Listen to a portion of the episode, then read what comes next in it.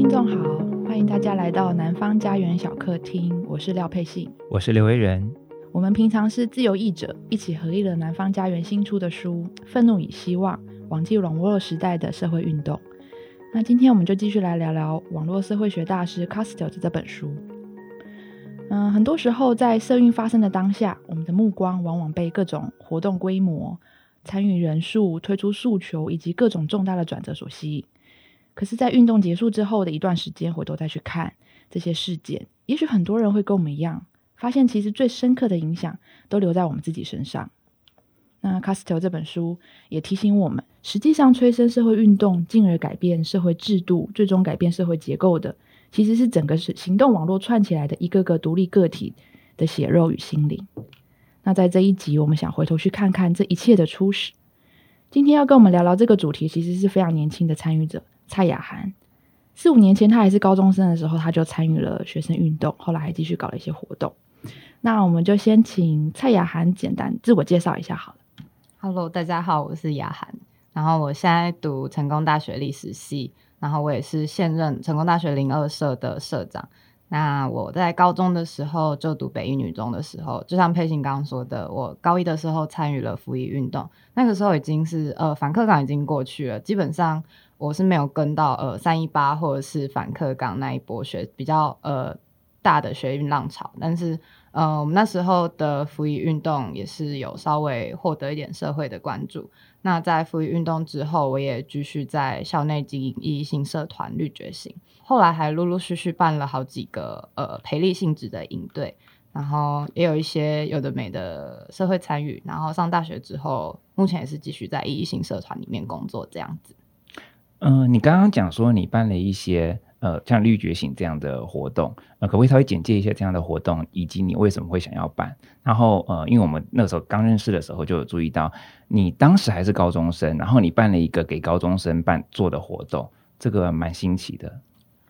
呃，绿觉醒它的性质像是一个地下社团，就是我们并没有登录在学校的社团名册里面，因为我们觉得这样可以少掉一些我们办活动的时候的限制跟可能被言论审查的可能性。基本上我在服役运动里面认识了一些伙伴，然后这些伙伴我们也是聚集起来搬到绿觉醒里面，所以基本上很多时候是同一批人。那我们在一个比较有编制的状况下去做经营绿觉醒这个组织。那我们可能每个月会办讲座啊之类的，呃，或者是电影欣赏会、读书会之类的活动，那就开放，嗯、学校里面其他的同学来参与，然后有时候就会找到更多的参与者，然后他们有些就会留下来，也是来来去去这样子。那后来也是因为，哦，我们我们观察到说，像师大附中、中山女中，他们有其他这样子，可能因为服役运动或者是其他议题而聚集起来的学生。那像是附中艺英啊，然后中山思潮啊等等，我们就跟他们呃有一些联系，并且我们联合举办了一个呃高中职培力营。那那时候就是大概高二、高三，然后办给高一、高二的学生这样子。然后有一些甚至是同龄的人。其实要讲培力，我觉得嗯也不能完全算是我们在培力他们，而是嗯、在规划这个活动的过程中，我们在进行一个自我培力。有一个机会说，嗯，可以让一些平常没有办法有这么紧密人际网络的人，他们可以进入这个空间，然后，嗯，参与我们的人际连接。然后最后，我们也是第一年办，我高二的时候办第一年，那第二年的时候，我们就把呃主主办的主办的权利交给我们上一届的学员。然后我升大学之后，也是他们再把主办权利交给下一届的学员，这样子的传承。然后我们也因此认识了很多呃同样在高中或在大学一起努力的朋友。那就你在前线所做的观察，来的学员跟主办人员在办这些活动的过程当中，呃，产生了哪些转变？我觉得在台北有一个缺点，就是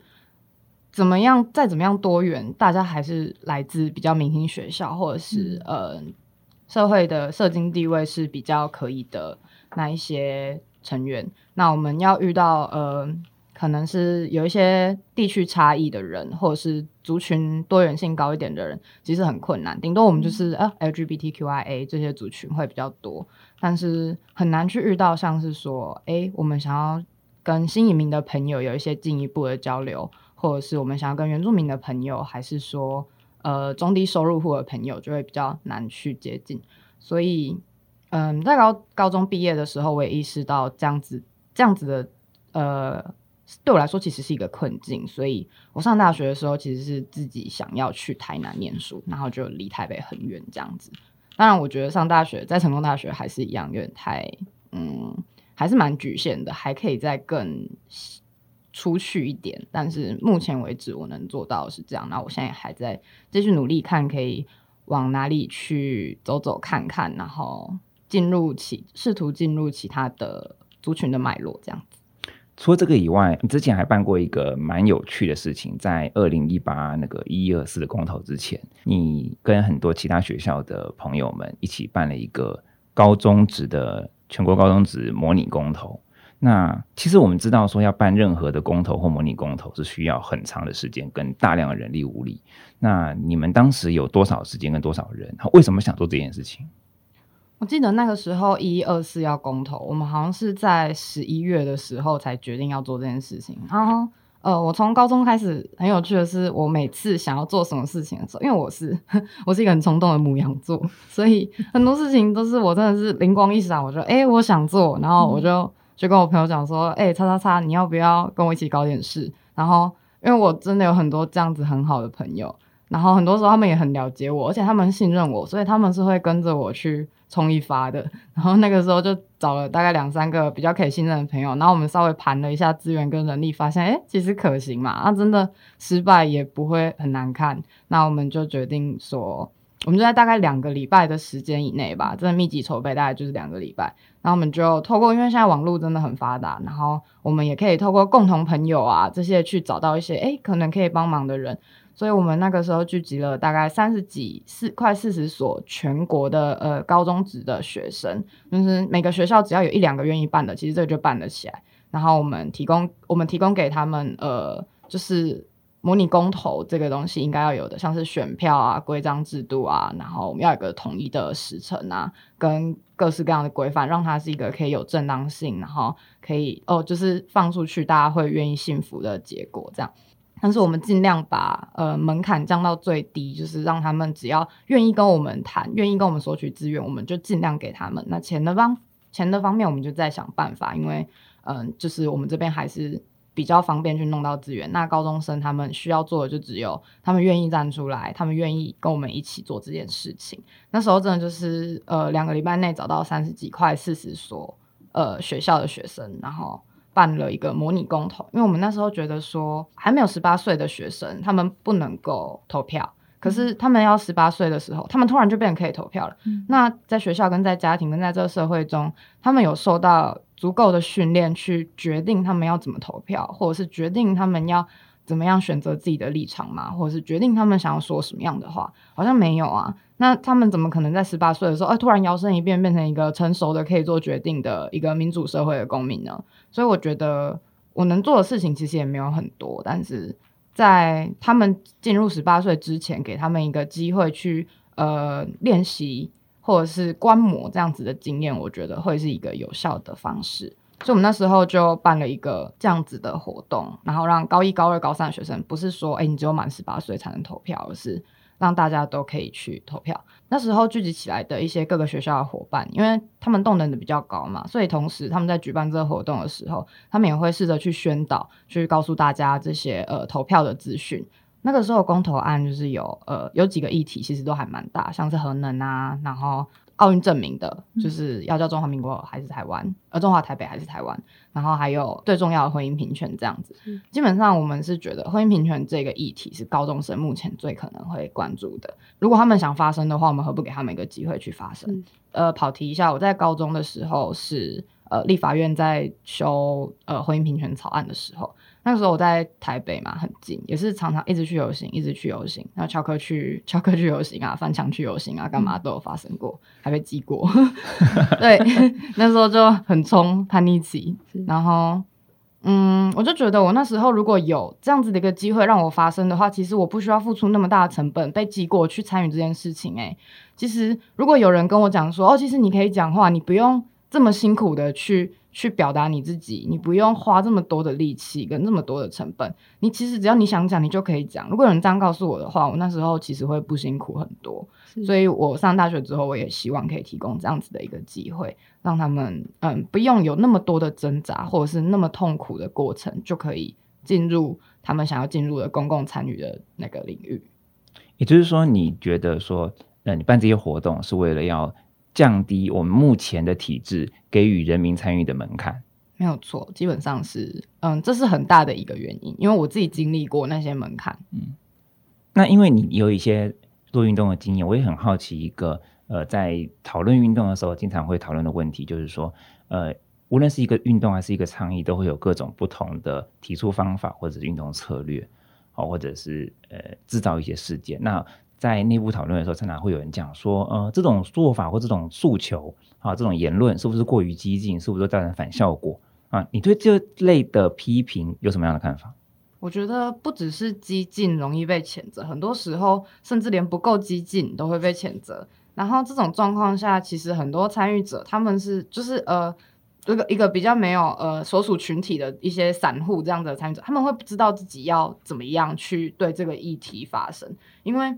很多时候你讲一些东西，哦，你就被说左胶，甚至是最近你只要跟嗯、呃、可能执政党的意见不太一样，你就会被说你是中共同路人这样，或者是你有时候像我我们。在大学里面好了，就是你只要稍微有一点点呃，在讲议题的状的情况发生，你就会被呃学校里面其他人认为说，哦，你就是绝情啊。还有像是现在的呃女权主义、女性主义者，他们被贴上哦女权过高，然后女权这样子的标签。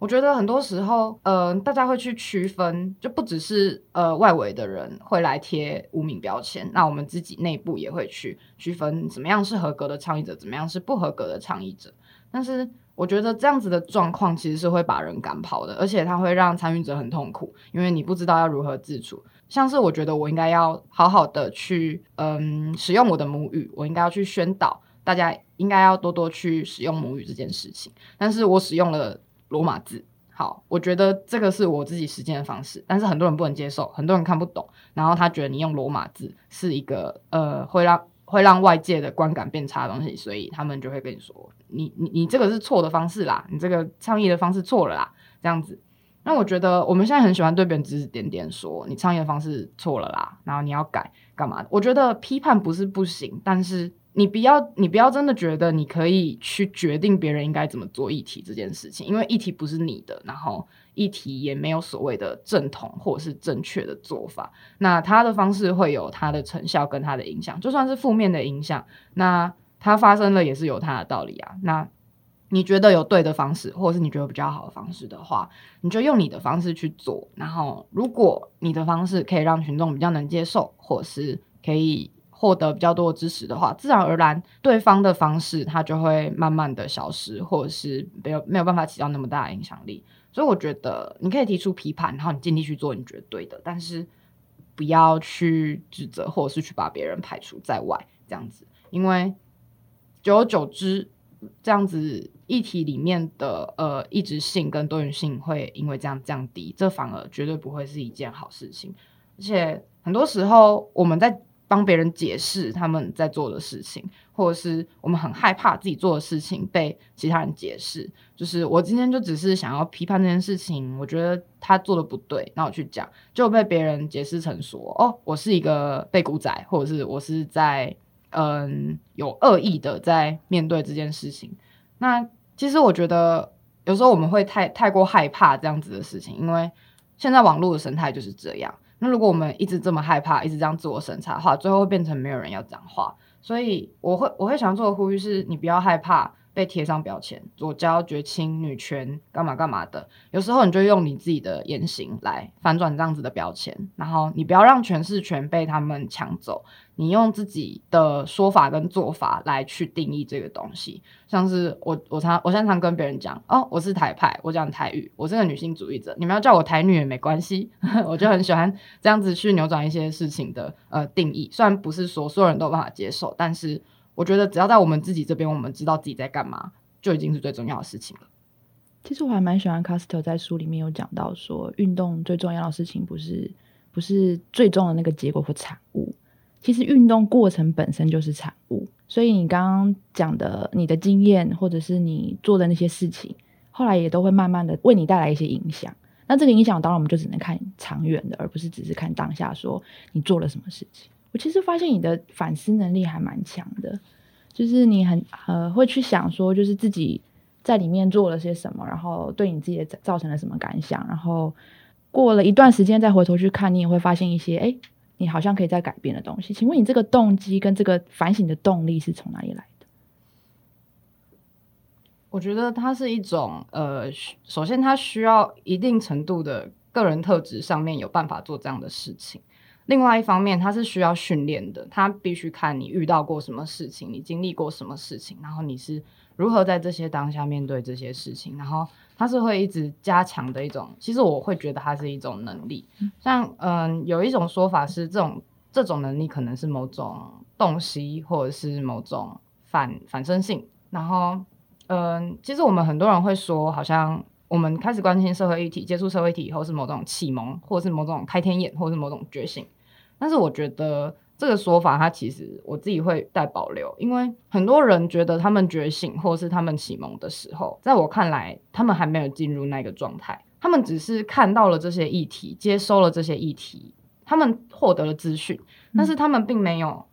产生自己的论述，他们不是真的对这个议题有感觉，他们是被告诉你应该要有这个感觉。但是我觉得唯唯有你自己有办法，在看见一个现象，甚至不是一个议题，只是一个现象，或者是你看到一个人讲的一句话，你就马上有感觉，在你去厘清那个感觉是什么，然后你去发现那个感觉跟呃其他人的感觉有什么连接之处，那为什么会有人批判这些东西？然后你再找到你自己的说法，找到你自己的呃那一套观点跟论述的时候，这才叫真正的你被启蒙了，或者是。你有了这个天眼，不然你就只是嗯被动的在接收这些价值观而已。这的确很符合 Castile 在呃愤怒与希望网际网络的社会运动里面讲到类似的观点。例如他就会提提到说，运动是会让个人带来自己的议题跟自己的论述进去，然后有一种新的文化去推动整个社会的改变，而不是去福音某一个代言的人或者是既有的。体制内制度认为说，如果我通过了某个东西，它就问题就解决了。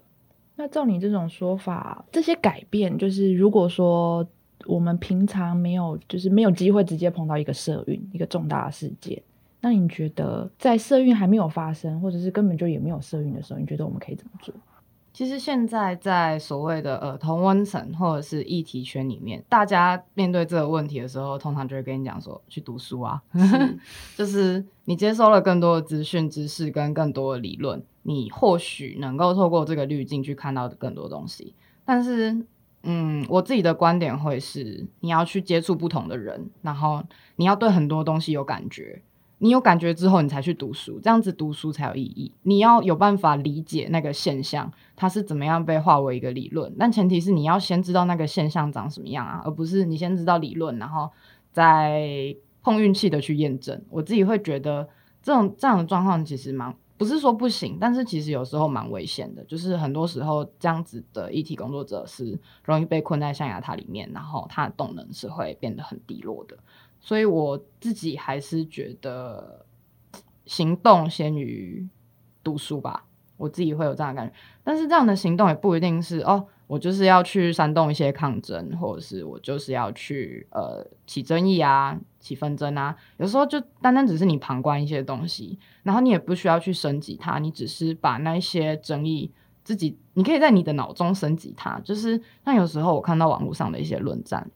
有一些人他们只是开玩笑。像是讲一些呃玩笑性的丑女言论，或者是一些呃刻板印象的笑话之类的，很多人就会觉得说啊，没有什么大不了，这是幽默感嘛，这是喜剧啊，然后这是我们现在现在呃年轻人的互动方式。但我不一定会每次都去。进行一些呃介入或者是批判，但是多数时候我会在我会在脑中把那些我觉得不合理的东西都先过一次。那怪异感在哪里？那那些突兀的东西是因为什么？那我的感觉是因为什么而产生？我会先对每个小事情我都不会吝啬去给他一套我自己的论述跟我自己的批判，那我不一定会让别人知道。但多数时候，我还是会想要跟我比较亲近的一些朋友一起讨论这些东西，然后从他们那边获得不同观点。就是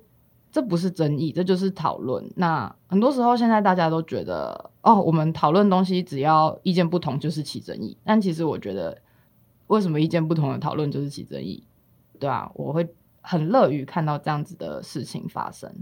嗯，就是在人跟人之间互相尊重的状况下，但当然我会先从我自己做起，就是我可以自己先跟自己吵架之类的，跟自己吵架。对啊，我会常常跟自己吵架，我每天都花很多时间在跟自己吵架。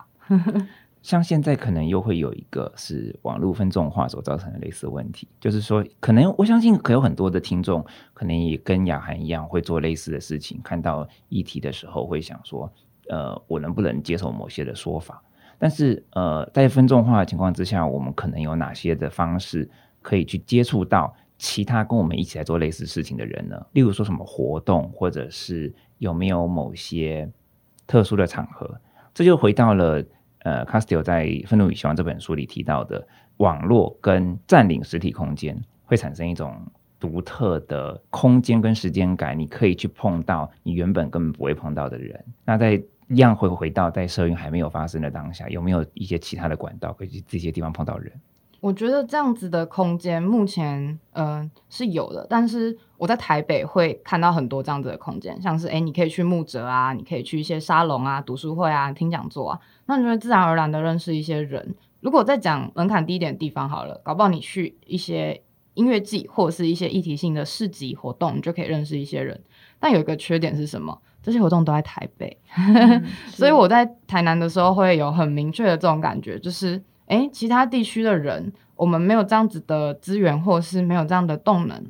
去举办这些活动，甚至我们我们举办这些活动没有受众，我们没有办法回收成本，所以没有办法去做这样子的事情。那如果说在台北有办法这样做的话，不可能在其他地方做不到啊。所以我觉得。嗯，这也是我现在一直在思考，也是我未来会想做的东西，就是要怎么样在呃其他的地区也能够营造出这样子的场域，它是一个门槛低的，甚至是娱乐性的。但是如果你想要它不娱乐，你也可以让它变得没有那么娱乐性。你可以去那边做正事，你可以去那边倡议，你可以去那边认识你需要认识的人。然后，其实我觉得，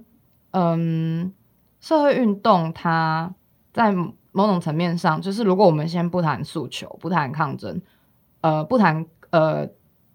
情绪张力比较高的那种抗争场面的话，它在平常就也跟我们刚才说那些活动是差不多的功能。对我来说，其实这样就已经很 很重要，而且很足够了。社会运动它能够做到的事情，我觉得最重要的也是在这里，就是它可以连接人与人之间，然后它可以让你知道，哦，我在这里是不需要。担心会被 judge，然后我在这里不需要去害怕我会造成别人的困扰，或者是大家知道我们意见不同，但是我们是带着善意、带着尊重的，那我可以去那边，嗯，跟大家诉说我的想法，因为大家都很想听，大家都很想听我说话，诶，我们需要一个这样子的地方，但是在日常生活中我们找不到。那在台北以外的地方，我们要营造这样子的空间，就是它是有它的门槛的，嗯，那。其实我觉得异性社团就是很好的一个做法，就是至少我们在大学里面，我们可以有空间，然后有一个呃，至少我们确定大家的性质是有一定程度的相似，我们不要那么快就是哦去找异质性非常非常高的人，这样子其实有时候对有些人来说有点太强度太高。那我们先从学生这个地方开始做起，那也可以进行一些知识的交流，或者是不同呃专业背景的。呃，一些互动。那你自己在成大去做这些呃推广的时候，有没有看到一些跟像台北不太一样？因为像成大是一个相当理工科的大学嘛，有没有看看到一些有趣的事情？因为我上大学之后啊，嗯、呃，我参我参与意义性社团零二社嘛，但是其实在这段时间以内，我知道的全台湾各大学的意义性社团，其实活得好好的已经没有很多了，很多基本上就是名存实亡，不然就是他们只有私底下自己的活动，不太会有那种比较大型的或者是有行动的那种。所以要跟其他学校比较的话，我自己会觉得有稍微有点困难，可能只能跟台大有一些比较吧。但是我自己观察到的是，我们那边的异性社团的负面标签是很明显的，在学校里面就是怎么讲，有点很两极，就是赞誉极佳的赞誉极佳，然后很讨厌的很讨厌，像是我们学校的呃很多人看到我们就是啊，不就是不就是一群绝情吗？啊，不就是一群不读书，整天在那边哦。因为成大还有一个很明显的问题是，他们很就是成大的仇视文组的风气很高，然后。他们觉得我们就是一群跳板系，或者是一群呃未来找不到工作来这边洗学历的干嘛干嘛的人。所以其实针对呃校内这样子的群体，其实我们会很难打出去，你知道吗？就是要打出呃非同文层的地方。所以相对来说，因为零二社它在大概是两三年前的时候，它其实一度是停停摆的，就是它。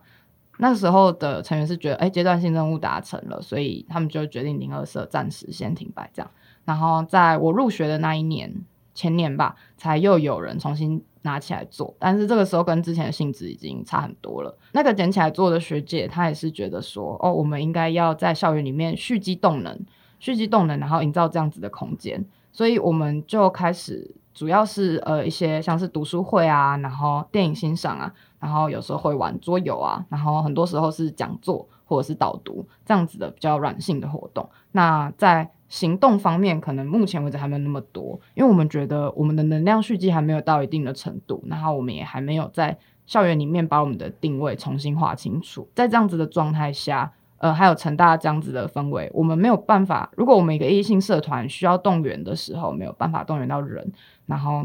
我们需要。呃，扩展人际网络的时候，我们发现我们能找来帮忙的人还不够多，那我们其实什么事情都很难做成，因为我们最根本的那个元素，我们的人还养得不够，所以我们现在基本上就是一直在养人，然后试图让呃不同知识背景的人也愿意抛掉那些刻板印象，或者是抛掉那些对我们这样子的群体的恐惧，然后是试着和我们接触交流。那这也是我未来需要努力的地方，因为。啊天哪，在成大真的很被歧视，尤其是我又是文组，然后又是女性，因为成大也是很仇视女生的一个地方。那我来问一个，就是比较 比较个人的问题。昨天还被为人骂说是是是大叔。好，就是从你懂事开始就有网络了吧？对，所以你算是网络原生世代，算是。那你觉得，因为像我的话，可能是国高中才有网络，然后。你觉得你你在做事的过程当中，就是遇到其他不同世代的人，一个是网络原生世代，就像你们，然后另外一个是可能呃过了好几年，可能成人之后才有网络。你觉得思考方式有不一样吗？以及参与社会跟看待社会事件的方式有不一样吗？或者我用另外一种方式来问，Castiel 在这本书里面会提到说，他认为呃网络的确可以让更多的人去跟原本自己不认识的人。在网络上一起讨论，甚至做成公共审议，讨论政策啊，讨论这个社会应该要长什么样子。他不会去在意到，呃，我可能根本不知道这个人是谁这样子。然后他的匿名性也促进了沟通。那你觉得，一个身为网络原生时代，你们在讨论事情的方式、跟意愿、跟动机，呃，有跟更老的像我们这种的人有明显的差别吗？我觉得跟就你们刚才问的那个问题啊，我现在想到会觉得老可能也不算老一辈，就是比我们年长一些的人，他们我有观察到他们在呃面对议题或者是面对运动里面的其他成员的态度，他们的包容性相对来说是比我们高非常多的，他们会更倾向哦，我要当面认识这个人之后，我才可以去判断他是怎么样的一个人，那。如果说他跟我的意见有一些不合的地方，或者是在议题的价值上并不是全然相同，但是只要我们的目标是一致的，只要我们的呃意意向都是好的，那不管怎么样，我们先合作看看再说。那不管怎么样，我们还是伙伴，就是他们更愿意把别人当成朋友，当成伙伴，当成说，诶，我们是可以交流、可以合作的人。但是在我们这一辈，相对来说就会比较容易透过网络就去认识一个人。那透过网络认识一个人之后，我们就会看他的文字啊，看他的呃在网络上展现出来的样子，或者是他分享的东西，来判断这个人跟我合不合，判断这个人可不可以合作相处。那很多时候，其实我们就会排除掉一些像是没有在用网络的人啊，跟他们合作的可能性，或者是比较难以去真正认识一些在呃可能不善文不善言辞的人这样子。嗯、其实我觉得这个问题在我自己身上也是还蛮严重的。那我自己有意识到这个问题，而且改变的进度没有很快。我觉得它真的是一种养成诶、就是很困难去改变这样子的一个，它已经是一个认知上面的习惯了。我们就是这样子去认识一个人，阿、布兰雷，对我们来说好像就很理所当然。可是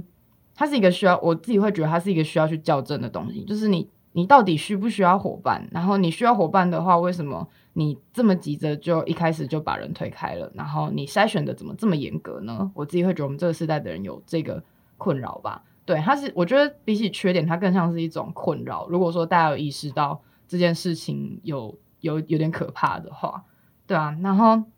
那比我们年纪小一点的人，就是呃，可能从小就是像我小时候，网络还可能没有那么发达，那是玩玩好玩游戏区啊、史莱姆啊、小嗯、地瓜宝宝啊之类的。但是呃，很现在很多小朋友他们是像我弟弟好了，我弟弟小我七岁，他国小就有 FB 了。他国小就会开始，就是手机就叮叮叮，然后就跟他的同学聊天，然后他还跟他的同学一起拍 YouTube 影片，然后他们想要成为一群 YouTuber 之类的，反正就是这么发达。然后他们很小就知道，呃，如何充分利用网络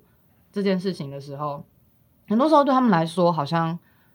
呃，我需要传达事情的时候，我透过网络就好了。那我需要去呃呼吁什么的时候，或者是我需要去唤起关注的时候，透过网络就好了。那这种方便性，同时也会让他们不知道要怎么样在现实生活中去做这些事情。就像我们以前会去做游行啊，会去开呃，会去举牌啊，去挂布条啊，或者是我们会去抗争干嘛的。那呃，我不会啊，我这个时代已经很少遇到这样的事情。在前一辈的人好了，那对他们来说。呃，对我们前一辈的人来说，这些事情对他们来说才是理所当然。就是我要让别人看到我，我就是要这样，然后透过传统媒体，那我就是要把事情搞得越大，才会有记者来啊。但是对小朋友，就是比我们再小一点的人来说，他们不需要这样做就可以唤起关注了。但是同时，这样的关注也很容易就是困在同温层里面，他们可以获得很高的声量，但是基本上还是同一群人。所以在这个状况下，我自己觉得社会。社会上面的不同群体的分歧也会越来越高，就是你可以很轻易的就接触到你这个群体里面的所有资讯，但是同时你也接触，你也更难接触到其他群体的资讯，因为你不会去看传统电视，你不会去看老三台。再来就是像是我们呃以前的老一辈的党外运动的参与者，他们在游行的时候，他们会唱歌，他们会比手势，他们哦，我我有经历过，嗯、就是在群众里面唱歌的那种状况，但是。那个、那个、那个状况真的很特别，就是它是一个具有我自己觉得很有仪式性，然后它是会唤起你的一种神圣感的状况，然后你会觉得你进入了一个团体，然后你跟一群人是一种某种某种的经验共同体，但是在网络上你很难去做到这样子的事情，然后呃，在现在没有大型社会运动抗争的状况下，也很难去经历到这样的事情，所以这个时候议题。太太过回归个人的时候，我自己觉得也会有一些它的问题存在。所以，呃，大型社会运动在这样子的状况下，我觉得它还是会有发生的必要性。这几年你观察跟反思都做得蛮蛮多的。那如果有时光机的话，你会回头去跟高一时候的你说什么？嗯，我会回头去跟高一的我说什么？我会跟他说：“哎、欸，你很棒啦，不是你的错啦，不要那么难过啦。”我那时候真的超难过的，就我高中的时候一直都处于一个很、很常常是处于一个很沮丧的状况，因为嗯，像我在呃文章里面有写到说，自我解放跟自我反省这样子的平衡。那我在高中的时候基本上就是。其实我一直到现在都是，我就是一个自我反省过头，而且是绝我自我反省绝对高于自我解放的人。然后我对自己的要求跟呃一些标准是非常高，高到不合理的，就是有点像是我会我高中的时候很很扯，因为我那时候念北女嘛，我那个时候很容易就想到说，哎，我怎么过我这么爽啊？那我过得这么爽，为什么？我每我每天上学经过北车的时候，我每天就是看就是看到那一些可能是呃无家者，或者是我在网络上看到有人的家被拆了，或者是有人正在经历什么样的霸凌，然后我觉得很痛苦啊，我就觉得哦，我天哪，我凭什么过得这么爽啊？然后我的家人就是我们家里的资源那么多，给我那么多东西，那我有配得上这些东西吗？我做了足够的努力吗？那我要，我那时候就是觉得，如果说我得到这么多东西的话，我怎么可以？不对社会有多一点贡献呢？我一定要成为有用的人。那我一直很绝望的觉得说，可是我没有办法成为有用的人。那我那时候就每天都很难过，超难过的。然后我就那时候有一点很常常是很自毁的，在参加社会运动，就是我要把自己搞到精疲力竭，我就是要去做到我能做到最多，然后我要去牺牲，我才有办法打拼这样子的对自己的讨厌跟痛苦。因为我就觉得。当自己的利益者很难过诶，我真的不想要当自己的利益者，可是我又觉得自己摆脱不了这样子的的状况，那我就觉得可能是我不够有，我的意志不够坚定吗？还是我做的还不够多呢？我会一直无限上岗这样子对自己的要求，所以现在已经不太一样。我觉得，嗯，我必须先跟我自己和解，才有办法去。呃，跟其他人去面对其他人，去真正面对这个世界。因为如果我连真正自己都没有办法好好的面对的话，其实我如果只只我能够，如果只能够继续排斥、厌恶那样子的我自己的话，我要怎么样以完整的姿态呈现在其他人面前，或者是去做我想做的事情呢？因为我连我自己都搞不定了，嗯、所以现有点像是我仍然抱有这样子的痛苦跟愧疚。我觉得它是一种愧疚，但是我现在比较知道要怎么样去处理这样子的情绪，然后或者是哦，我觉得我可能我觉得我自己做的不够多的时候，我就去做更多，但是不要是自毁式的更多，因为那会让我未来没有办法继续走下去。所以就是。嗯强度跟我未来能够继续走下去这件事情，它必须是平衡的。然后我也必须要呃